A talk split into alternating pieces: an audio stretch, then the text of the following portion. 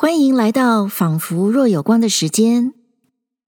这一集节目是徐虚作品《鬼恋》的第四集，也来到了结局。《鬼恋》这篇小说以鬼为名，但它是一个鬼故事吗？我想每个人的答案不见得一样。鬼故事讲的虽然是鬼，却能促使我们思考生命为何。传统的说法里，鬼者归也，归来的归，归属的归。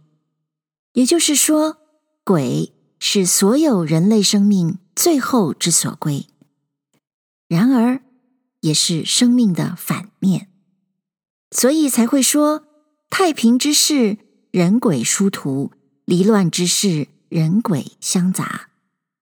大家记得吗？之前。在杨斯温燕山逢故人的故事里，正是在南北宋之间的战乱年代，死人无数，郑姨娘的鬼魂才会掺杂在一整个团队的鬼群里，出现在城市最奢华的酒店。鬼是非人，鬼恋小说中的鬼之所以自我定义为鬼，一再坚持我。的确是鬼，就是因为他排斥、拒绝了某些人的核心，例如对情感的追求，例如与他人的连结，例如对世界的参与。所以他认为，并不是一定先有一具尸体才会成为鬼。在小说中，作为叙事者的我，就具备这些作为人的特质。而对鬼来说，这些则是人的执念、人的束缚。要作为一个人而存在，或者作为一只鬼而存在，于是成为一种有意识的选择。然而，尽管鬼坚持以鬼的身份冷然、超然的看着人间，他却好几次。提醒叙事者我要好好的做人。那么，人与鬼的界限，毕竟也只有一线吧。我也想提醒大家注意小说标题的内涵的暧昧性。标题只有“鬼恋”两个字，人在表面上是缺席的，但其实呢，人。又是隐含的。不过，是人恋鬼，还是鬼恋人，还是人鬼相恋？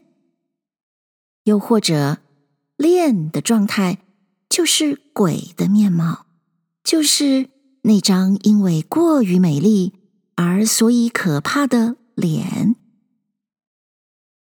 在上一集的结尾，叙事者我接受了鬼的建议。出门旅行以健全身心，人与鬼的缘分却还没有就此结束。还记得人与鬼第一次见面是因为一支 ERA 香烟吗？他们最后一次面对面的交谈也将在 ERA 香烟的烟雾弥漫中进行。另外，之前我曾提醒大家注意。鬼的美貌与他雌雄同体的特质有关。在小说的最后一部分，出现了一个新的人物——周小姐，她将再次见证鬼的双性面貌。好了，现在就让我们来听《鬼恋》的最后一集吧。徐虚。鬼恋第四集。两个月的旅行生活的确使我心境开朗、安静不少，但我无法停止对他的思念。在湖边山顶静悄悄旅店中，我为他消瘦，为他老，为他我失明到天明，听悠悠的鸡啼。辽远的犬吠，附近的渔舟在小河里划过，看星星在天河中零落，月儿在树梢上逝去。于是，白云在天空中掀起，红霞在山峰中涌出。我对着他的照相，回忆他房内的清谈对酌，月下的浅步慢行。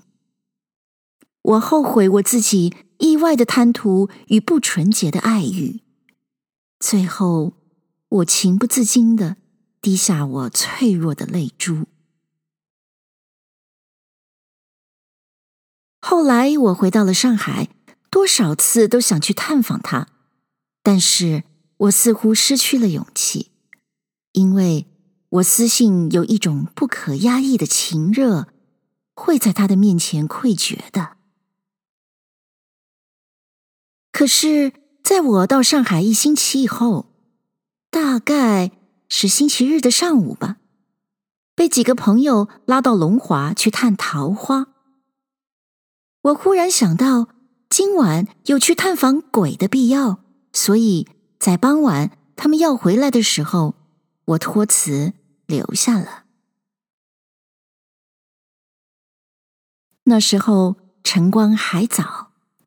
我又回到寺里盘桓，不意出来的时候，看见一个尼姑从一二丈外走来，她的行动我似乎熟识似的，引起了我的注意。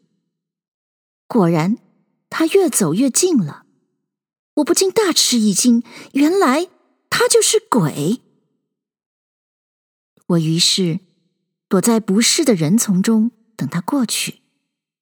在一丈的距离后追随着他，跟他进了村落，跟他转弯，跟他到了他的门首。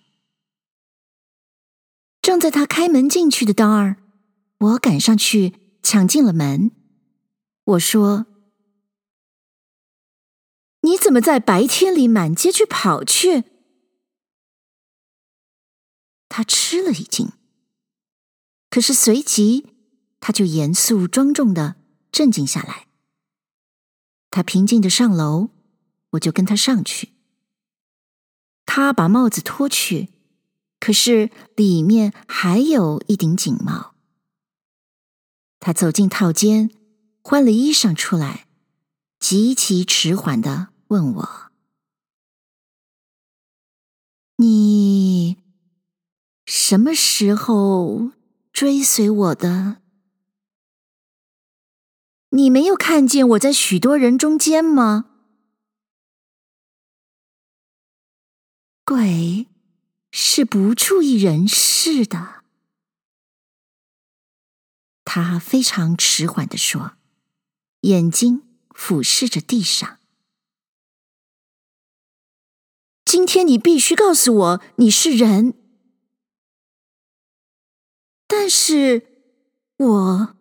的确是鬼。他抬起头来，带着一种无限诚意的眼光来回答我。用这个眼光撒什么谎都会成功，可是这个谎实在太大一点。固然我仍有几分动摇，不过我还是说。我不会相信你的撒谎了。你是人，你起初不让我知道你的家，我以为你的家是坟墓。可是当我发现你的家时，你又叫别人故弄这些虚玄。后来你说白天不能入室，可是今天你必须承认你是人，至少对我，你必须承认，你是在骗我，太厉害了。我那时情感很激昂，话说得很响亮，很急躁。他先伏在椅背上哭了。于是他说：“为什么你不能原谅我呢？一定要说我是人，一定要把埋在坟墓里的我拉到人世上去。一定要我在这鬼怪离奇的人间做凡人呢。我第一次看见他哭，第一次听见他用这样的口吻，半感伤、半愤激的口吻说话。我感动的跪在他的面前，因为我是凡人，而我爱你，但是我不想做人。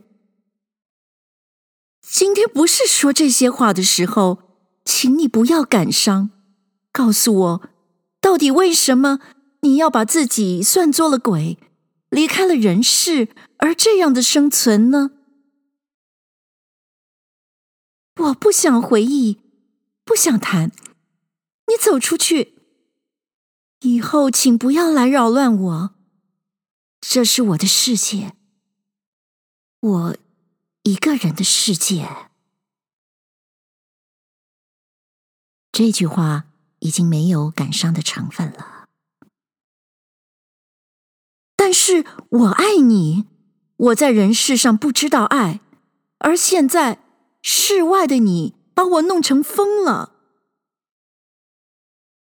我说话有点颤动，因为我心在跳。他这时突然冷下来，一点愤激的情调都没有了，微微的一笑，笑得比冰还冷。用云一般的风度走到桌边，拿一支烟，并且给我一支。人抽支烟，平静点吧，不要太脆弱了。他替我点了火以后，一口烟喷在我的脸上。他忽然走到窗口去。嘴含着烟，我看见一口烟像灵魂一般的飞出了窗口，飞上天去。他的手已经把身后的窗帘放下来了，于是他又放另外一处。等房间变成了黑气，他缓缓的在沙发上坐下来。这沙发后面是一盏深黄色的灯，他一回手就发出光来。于是他说：“假使我是人，你也应当相信我可以立刻变成鬼，即使是你所想象的鬼。”我看见他手是正颠弄着一把发光的小剑，这剑常常看见而拿到，往日我只当它是件美术品，今天我才知道它也是凶器。假如环境或人力不许我自己承认为鬼，他可以立刻使我成鬼。人与鬼原只有隔着一点。他的话非常阴冷犀利，深黄色灯光照着他的脸、他的手以及手上的剑，还有是沁人心胸的眼睛，在我的眼前。发出逼人的声色，我嘴上的烟不自觉地掉了，神经似乎迷失了。这一刹那，我突然意识到，那里面是包含着巫女的魔术，或者是催眠术的技术的。我眼睛离开他眼睛，看到他的脚，我倒在他的脚下。我还想着，或者他真是鬼，即使是人，至少他有点魔术。这样，大概有一分钟之久，我的意识才比较清楚一点，头脑也比较理智起来。让我们同过去夜里一样，你去坐在那里，把心境按捺的同环境灯光一样静。我们谈些离人世较远的东西吧。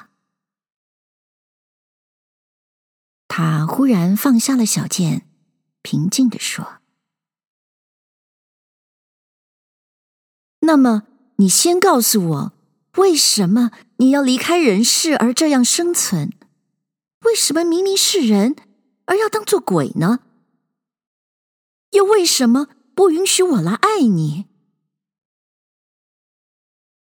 这时我已经立起来，把那小剑握在我的手中。我说这句话的时候，是用整个的精神集中在眼睛上来注视他的。他那时的目光避开我了，把头低下去，头发掩去了他的脸，沉浸着大概有抽半支烟的功夫。这使我不得不坐在他对面的安乐椅上，但是我的手肘支在膝上，身子倾在前面，眼睛还是注视着他。他与我的距离大概不满二尺，我两手敲弄着这半尺长的小剑，等他的回答。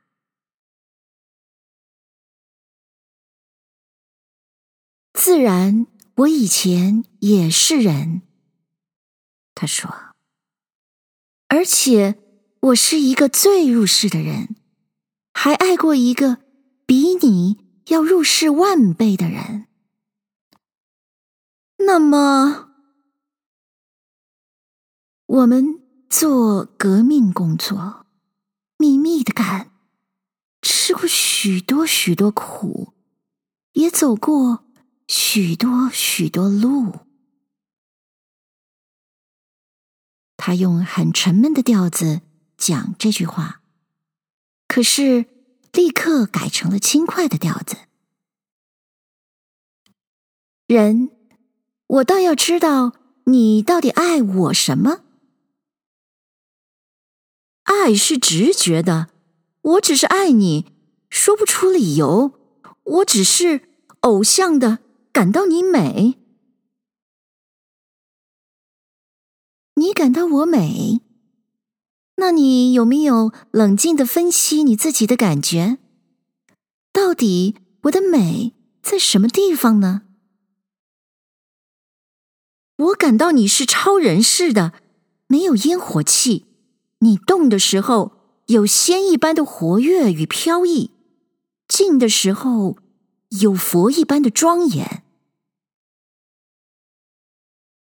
但是，假如你所说的是真的，这个超人式的养成，我想还是根据最入式的磨练。我听不懂他的意思。我暗杀人有十八次之多，十三次成功，五次不成功。我从枪林里逃越，车马缝里逃越，轮船上逃越，荒野上逃越，牢狱中逃越。你相信吗？这些磨练使你感到我的仙气。他微笑，是一种善笑。但是我的牢狱生活，在潮湿黑暗里的闭目静坐，一次一次，一月一月的，你相信吗？这就是造成了我的佛性。他换了一种口吻，又说。你或者不相信，比较不相信我鬼还要不相信的，我杀过人，而且用这把小剑，我杀过三个男的，一个女的。”于是，隔了一个恐怕的寂静，他又说：“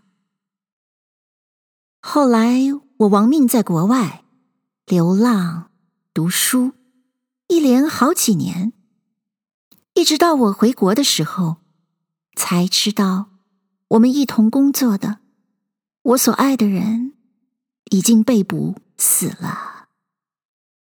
当时。”我把这悲哀的心消磨在工作上面。他又换一种口吻说：“但是以后种种，一次次的失败，卖友的卖友，告密的告密，做官的做官，补的补，死的死。”铜柴中，只剩我孤苦的一身。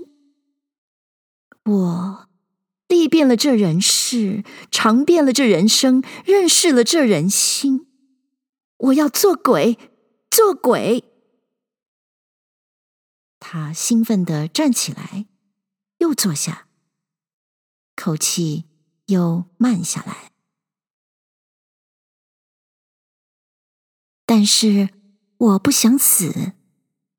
死会什么都没有，而我可还要冷观这人世的变化，所以我在这里扮演鬼活着。那么下面住的是你的父母？不是的。他突然又变了语气说。是我爱人的家，他的父母为他的儿子搬到这里来的。他同情他的儿子，还同情我，所以我可以像他女儿般的搬住在这里。他们并且还依我的要求，以鬼来待我，而这现在也习惯了好久。正如他们所说的，这间房子不过是留着已死的女儿一样。他又说：“现在我在这里又住了不少年了。起初我从来不出去，每天读书过日子。后来我夜里出去走走，再后来。”我打扮出家人，在白天也出来了。我好像在玩事似的。我记不起我听的时候忽涨忽落的心潮。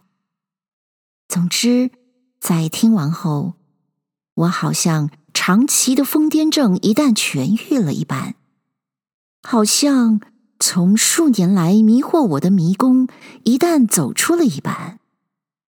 眼前都是光明，浑身都是力气。他那时忽然立起来说：“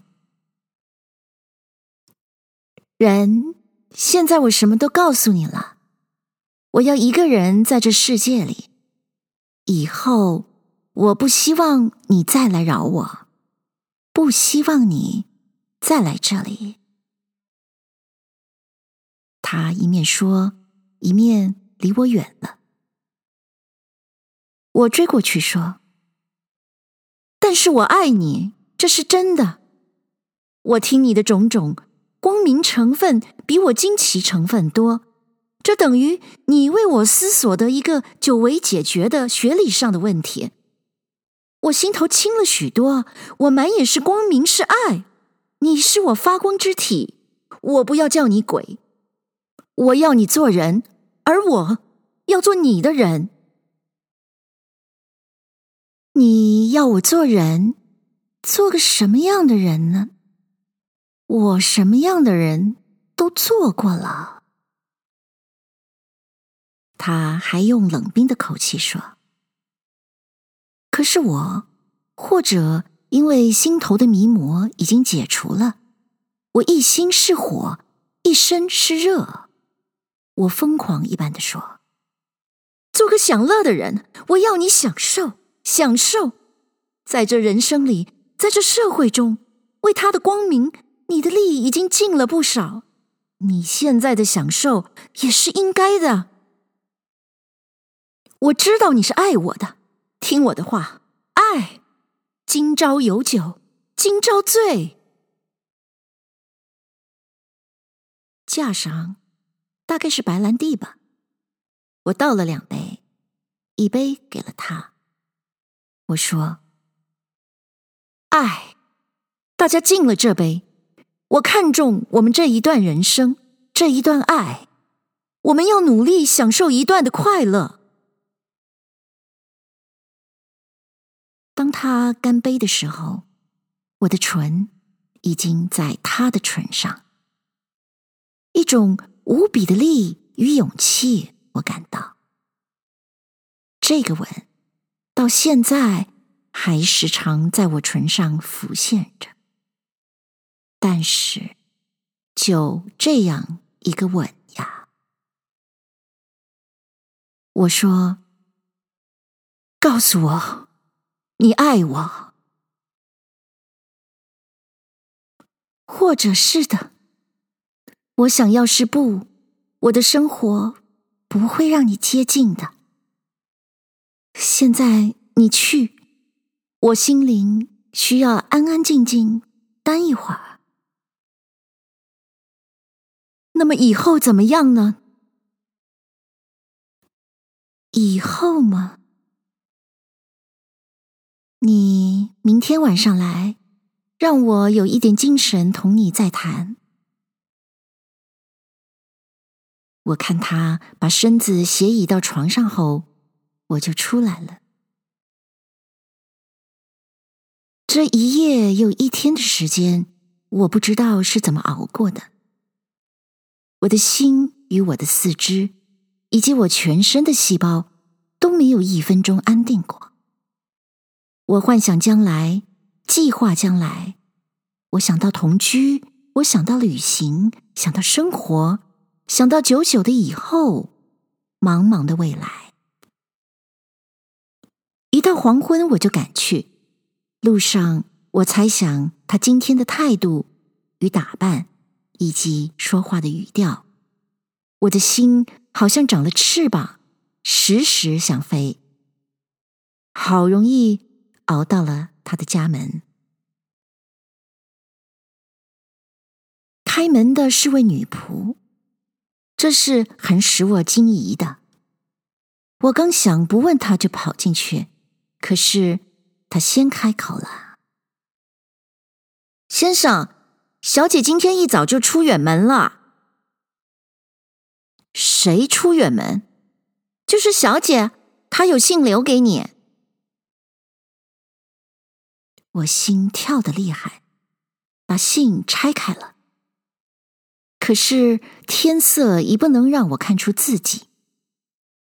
等我拿出我抽烟用的打火机来，这才把这封信看了清楚。人，这一段不是人生，是一场梦。梦不能实现。也无需实现。我远行是为逃避现实，现实不逼我时，我或者再回来。但谁能断定是三年、四年以后，我还是过着鬼的日子？希望你好好做人。鬼，我当时眼前一黑，默然出门，衰颓已极，一心凄凉惆怅，肉体支不住灵魂的重量，不知道到底走了多少路，我就在那路上晕了过去。我好像迷了途，四周是小街店铺，但非常清静，没有人。偶尔有一个人走过，也非常飘渺。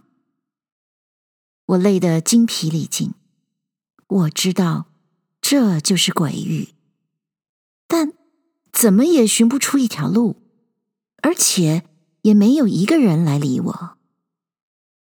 当我刚想在转角处坐下休息一会时，忽然看见了他。我立刻说：“你在这里？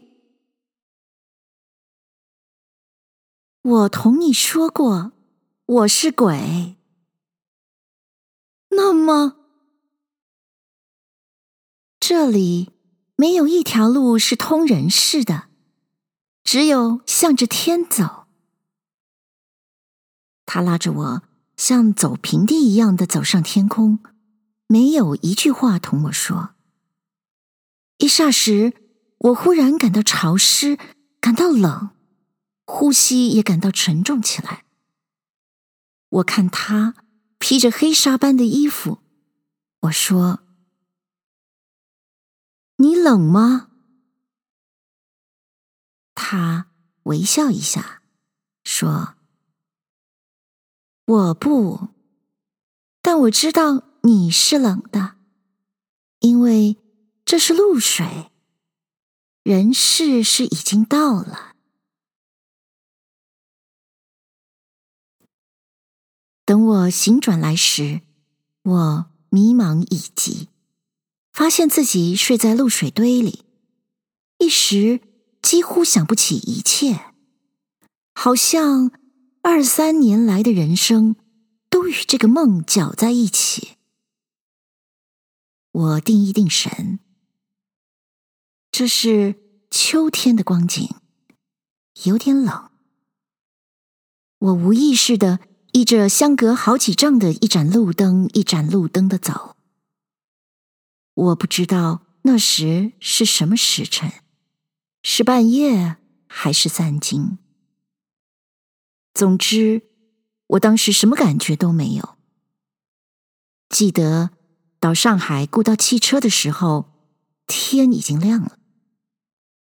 我在车上什么都不知道，到寓所后就没有说一句话。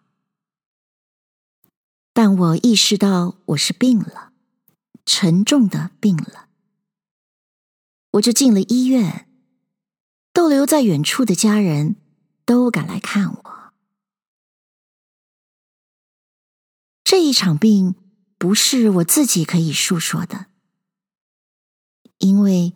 我在起初五个星期之中，几乎完全不省人事，每天说些无稽的梦呓。也许这些梦呓中吐露了我心底的秘密。过后，大家都来问我的遭遇，我都没有说什么。但是有辈之中都谣说我是失恋的结果。十二个星期以后，我方才可以略略起床，开始用饮食代替注射的养料。我这时立刻又想念到他，我要出院，要知道他的下落，因此故意佯作快复原的样子支撑起来，但是我竟连半步都不能移动。于是。我颓然流泪了，没有一个人知道我内心的痛苦。医生以我痊愈的结论来安慰我，但是最后他说我至少需要八个月完全的休养，方才可以出院。于是我的心死了，安静的听凭时间的消逝。这样一个月过去了，我已经被允许每天可以同人做两个半钟点谈话。就在那个时期，有一个阳光满窗的早晨，是第一天被允许吃一点易消化的咸食的早晨。我精神非常饱满的坐在藤椅上晒太阳。看护捧着一束鲜花同一小糖果进来。送我鲜花的人天天都有，但是看护从未告诉我过。我因为入睡的时候很多，所以也从来没有注意过。因为这些人情与恩爱，我知道已由我家里为我领受与记忆。那么，索性等我完全好的时候再知道吧。可是这一次，看护似乎要同我说话似的过来了。他说：“徐先生，这个每天送你鲜花的先生，今天还送你一匣糖果。糖果？他怎么知道我可以吃了呢？这是他每天在我这里探听的。自从你进医院起。”他天天都来探问，天天都带着花来。不瞒你说，他还送我许多东西。这位先生姓什么？他没有告诉过我，叫我也不必告诉你他来看你。那么是什么样的人呢？嗯、是。是不是比我稍微矮一点？是的。是不是有一个非常漂亮的面孔与身材？是的。是不是有一个挺直的鼻子？是的。是不是有一副有光的眉眼？是不是一个纯白少血的面庞？是的。那么你为什么不叫他来看我？他说不必呀，他还叫我不必告诉你。但是你为什么告诉我了？因为我感到他有点神秘呀。看护说话的时候，眼睛充满了好奇与惊慌的神情。这是我第一次注意到那位特别请来看护我的私人看护的容貌。她有一个适度的女子身材，大圆的眼睛，带着深浓的睫毛，鼻子很玲珑，嘴唇很薄，不够庄严，但十分活泼可爱。我望着他，微愧一声。就沉默了。徐先生，那么是我报告错了？没有。我在沉思之中，渺然回答了他。但是接着我说：“你明天不要同他说，告诉过我，还是？”同往常一样的招呼他，他点点头。这时候，我忽然想知道他一点什么似的，同他谈起话来。他姓周，今年十八岁，是看护学校刚刚出来的学生，所以薪金不很高，做事自然欠老练。但还活泼，并且有一个无论什么事容易令人原谅他的笑容。从这一天以后，我同这看护谈话逐渐多了起来，但是谈谈终又归到这个天天送我花的古怪的青年。他对此似乎也很有兴趣，这在无形之中。是比什么都好的，安慰了我病中的寂寞。日子悄悄的过去，我每天用特别的感情接受，并且时时期望那一束鲜花。周小姐捧进来的时候，也特别露着笑容，并且还告诉我，这位古怪的青年今天同她说些什么，或者送她一点什么，表示对她诚心看护我的谢意。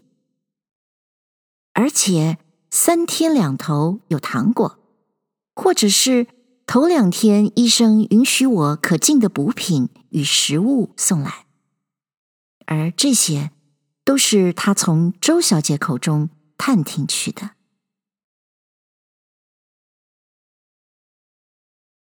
又是几个月过去了，我很平安。那一天是医生允许我吸烟的第一天。当我盥洗完毕，早餐用过后，坐在安乐椅上。正想购买一点什么烟来吸时，我忽然想起 Era，同时自然想到了鬼。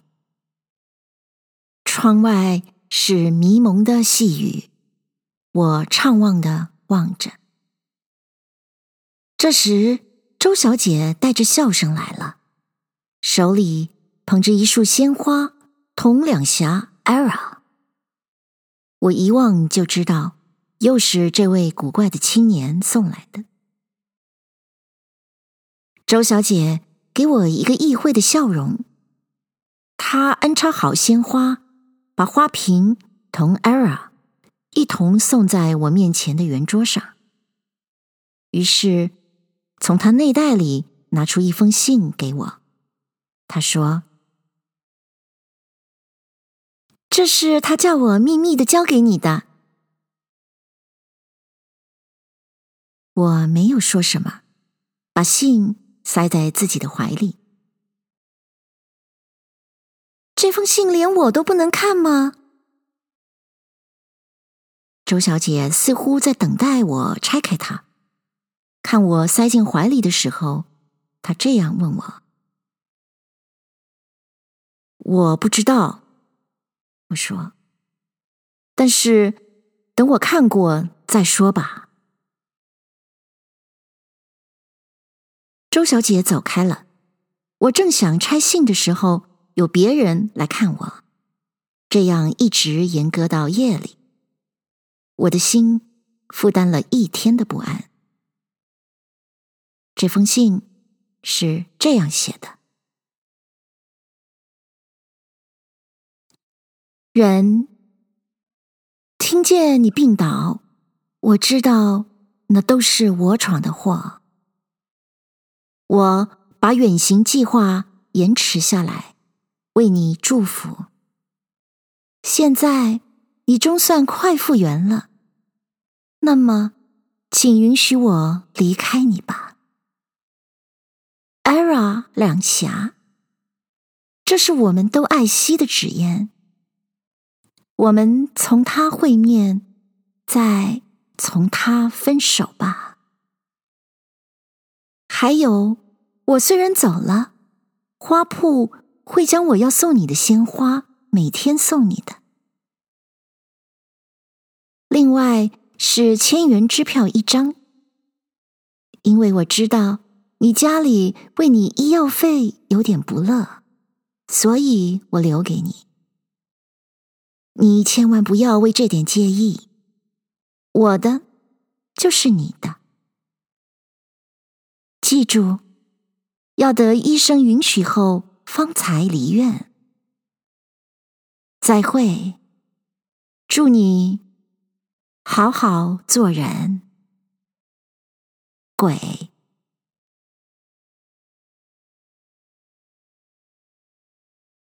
我读了。竟呜咽的哭了起来，我不知那是爱还是感激。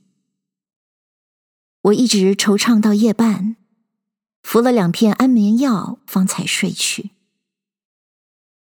醒来已是不早，周小姐站在我的桌前，看我醒来了，她说：“她心里怎么说？今天她的花是别人送来的。”别人送来，你怎么知道是他的？那是同样的花，还附着一封信给我。他指指桌上的花说：“怎么说呢？”他说：“非常感谢我对你的厚意，说是他要远行了，每天花铺会照常把花送来，托我亲自转给你。”嗯，我点点头。那么，他给你的信呢？也是这样说。那么，他告诉你他的地址吗？周小姐密切的问我。没有，他是向来不告诉别人行踪的。那么，他究竟是什么样的人呢？他坐下了。这是一个神秘的孩子。我惆怅的又滴下泪来。为掩饰这泪，我翻身朝里床去了。等我恢复这份情感的时候，我看周小姐还愣在椅上。我很感激周小姐对我的同情，但是我竟忽略了。她内心的感情，于是日子一天一天的过去。他时时问我这位神秘青年的音讯。起初我回答他没有，后来我同他说，他是不会再给我音讯的。在这些日子中。我耽于遐想，说话非常之少，而这位活泼多笑的周小姐也变成缄默而沉闷了。我当时觉得，这一定是她小孩的脾气的作怪，是我的态度影响了这整个的空气。最后。我出院的期限终于到了，周小姐自然也不再聘用。临别的时候，她要我的地址，说是她一定要来看我。我因为还没有固定的寓所，所以告诉她一个我预备先去暂住的亲戚家的地址。我出院后第一件事情就是到鬼家去。我那时终在怀疑，那三四年的人生是一场春梦。可是什么都同我记忆中一样的存在：青的天，绿的田野，碎石砌成的小路，灰色的房子。我怕敲门时又要遇到什么麻烦了，但幸亏应门的。倒是上次教我信的女仆，她很客气，但只告诉我她没有回来。一个月以后，我又去看她，还是没有回来。那么，到底什么时候可以回来呢？女仆告诉我，没有一定，至少要两个月以后吧。于是又隔了两月，但是他还没有回来。我想会会上次遇到过的老先生，但女仆告诉我，老先生、老太太都病在那里，不能见客。那么你们有没有写信去通知小姐？没有啊，因为没有地址。女仆诚恳地说：“我们是从来不写信去的。他难道也没有来信？”我怅惘地问。“有的。”女仆也感到怅惘了。听说他也许要到秋天才来呢。但是秋天到了，他还是没有回来。最后一次是四年前的冬天，我到他家时，天正下微雪。我几乎不认识他的家门，因为门上新漆了朱红的新漆。应门的是一位壮年农夫，这更使我愕然了。他对我也觉得奇怪。等我问到老夫妇同一位小姐时，他才明白。他说：“老夫妇先后去世了，小姐。”葬好了，他们就把房子什么都卖掉，他自己带了四箱子书就去了。那么，现在这主人姓王，我是他的佣人，我可以求你通报一声，让我见见你们王先生好吗？你说我是前房主的亲戚好了。他进去不久，王先生就出来。王先生也是位老年人了，他说的同他佣人所说的一样。我们这才坐下来。我说：“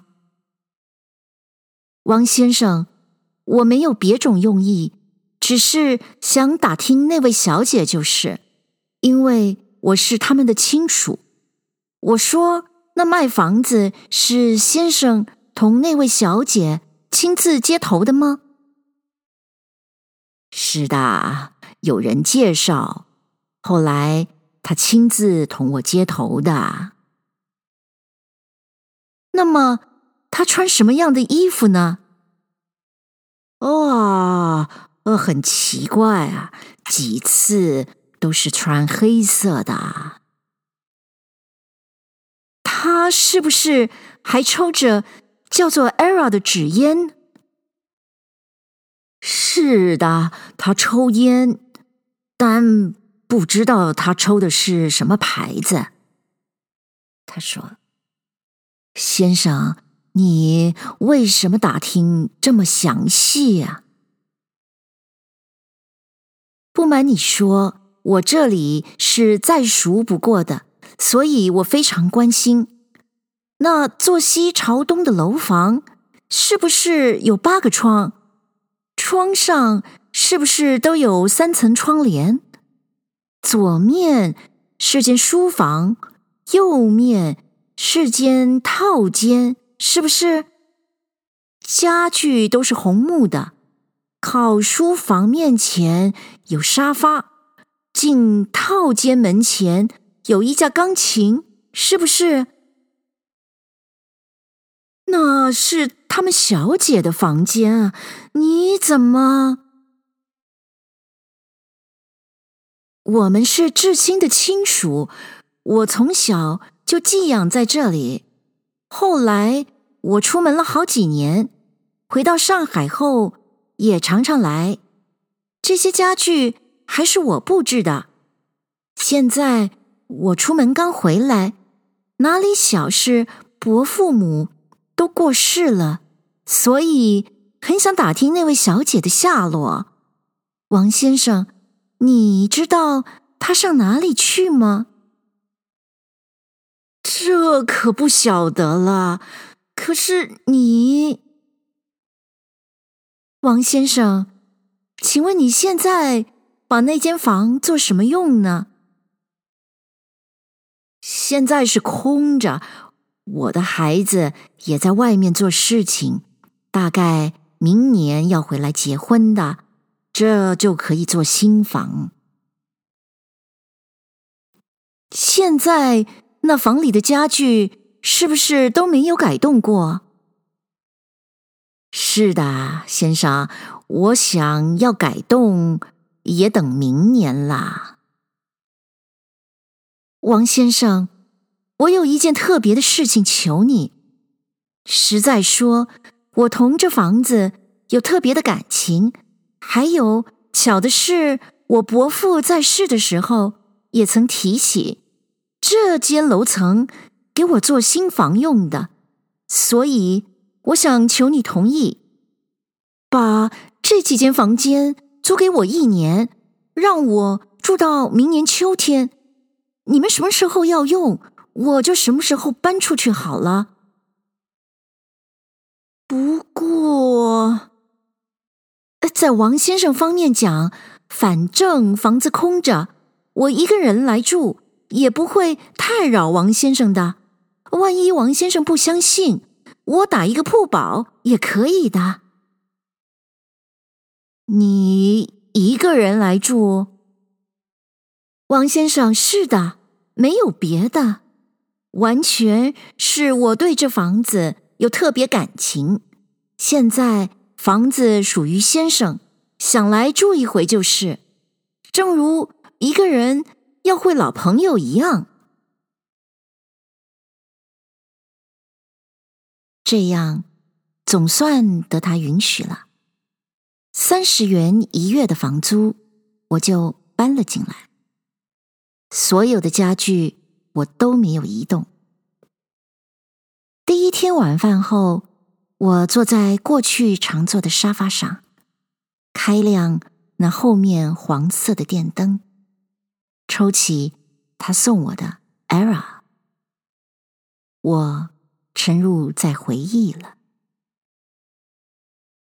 突然有风吹动窗帘，一丝沙沙的声音。提醒我夜的寂寞，环境的空虚，以及月光的凄凉。我有点寒冷与害怕。就在这时候，一种迟缓的、沉重的脚步声突然惊破这宇宙的死静。我惊奇的站起，这不是怕，是一种期待。我的心跳着，静待那脚步声一声声的从楼梯进来。但是上来的是王家的女佣。她说：“有一位小姐来看你，是穿黑衣服吗？”“是的。”那么你快请他上来吧。女佣下去了，我的心跳着，是快乐、感慨，是一种说不出的甜蜜、悲哀与热望。我不能安坐，也不能静站，我不知怎么安排我的心、我的五官与我的四肢。最后。楼梯又响了，我屏息着等待。于是，一个黑衣服女子出现了，但是是周小姐。她虽也曾到我亲戚家来看过我，但是怎么会来这里呢？你怎么知道我在这里的？我问：“我从你亲戚家里知道。那么你为什么这样晚来看我？我必须来看你。”他脸上是冷冰冰的严肃。为什么呢？我看他有点可怜。拉他冰冷的手，让他坐下。因为，因为，因为什么？请你答应我，你不告诉别人。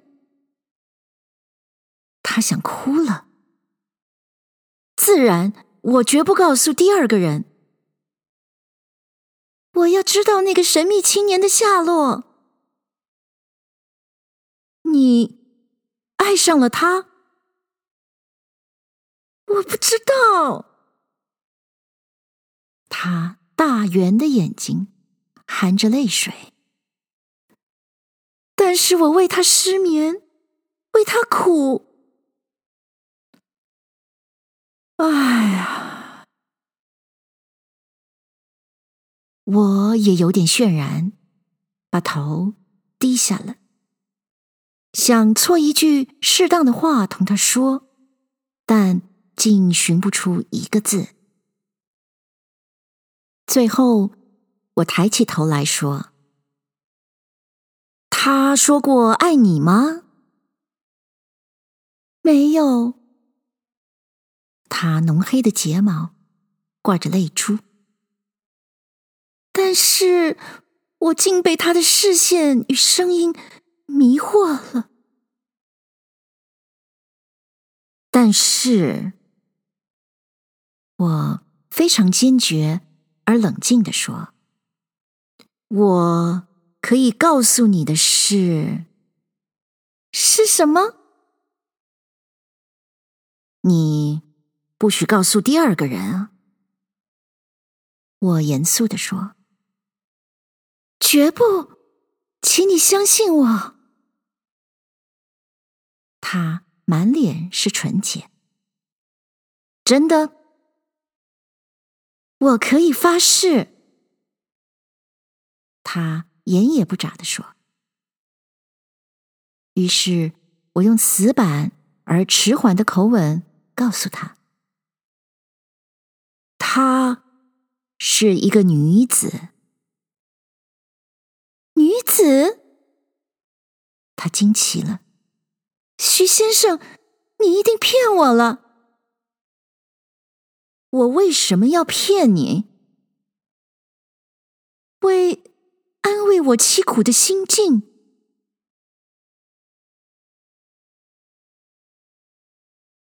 我沉默了，想。再找一句可以使他相信的话给他，但是竟会没有。女子，不管是女子还是男子，这个与我有什么关系？我只想会见他，永远同他在一起，陪伴着他，看护着他。他。纯洁而认真的说：“但是他不知去向了。你难道一直不知道吗？我比你还想知道他的下落。你？自然，她是女子，我为她才有这场大病的。”那么，我们永远不能会见他了。这时，他好像已经相信了我的话。是的，我说。但是，万一我会见了他，一定来叫你；万一你会见了，也一定偷偷的通知我。偷偷的，要不让他知道，来通知我。这自然。他又说：“但是现在我们没有办法了。有什么办法呢？”我冷静地说：“希望你忘记他。你年轻，你有你的工作与前途。”他沉默了，低下头，用一块白色的手绢开他的眼泪。月光更深的照进来，沙发后黄色的灯光显得更弱了。他的面目特别惨白，这使我在想象中把他看成了鬼。我有点迷糊。有点醉，有点不能矜持自己的感情。于是我站起来，开亮顶上的电灯，房间于是放满了光明。我拉起他说：“现在让我伴你回去吧。”他默默的起来，同我一同下楼，出门，转了几个弯，到了村口，在月光下默默的走着。田野中有点微风，路上没有一个人。他似乎非常哀颓的靠着我。一路上，大家没有说什么。一直到有汽车可雇的地方，我雇了一辆送他上车。看他去远了，我自己也雇了一辆回来。这样，我就静住在那里，每天想象过去鬼在这个楼上的生活。我回忆过去，幻想将来，真不知道。做了多少梦？一年容易，等秋天到的时候，王先生留我吃过他少爷的喜酒再走。但是我忍不住心头的悲凉，我送了一笔礼，就搬走了。去年冬天，我是在上海过的。直到现在，我总禁不住自己三天两头到山西路的那家烟店去。可是结果，我总是一个人吸着纸烟，直逐到斜土路去，到天亮方才回来。可是我一直到现在，再也没有勇气去访会王先生他们，去访会。我的故居。现在是冬，去年冬天我记得清清楚楚。三年前冬天我也记得清清楚楚。五年前的冬天我也记得清清楚楚。冬天。是重来了，冬天的邂逅是不会再来的。我总在想念他，我无时不在观念他的一切。但是天，在这茫茫的人世间，我到哪里可以再会他一面呢？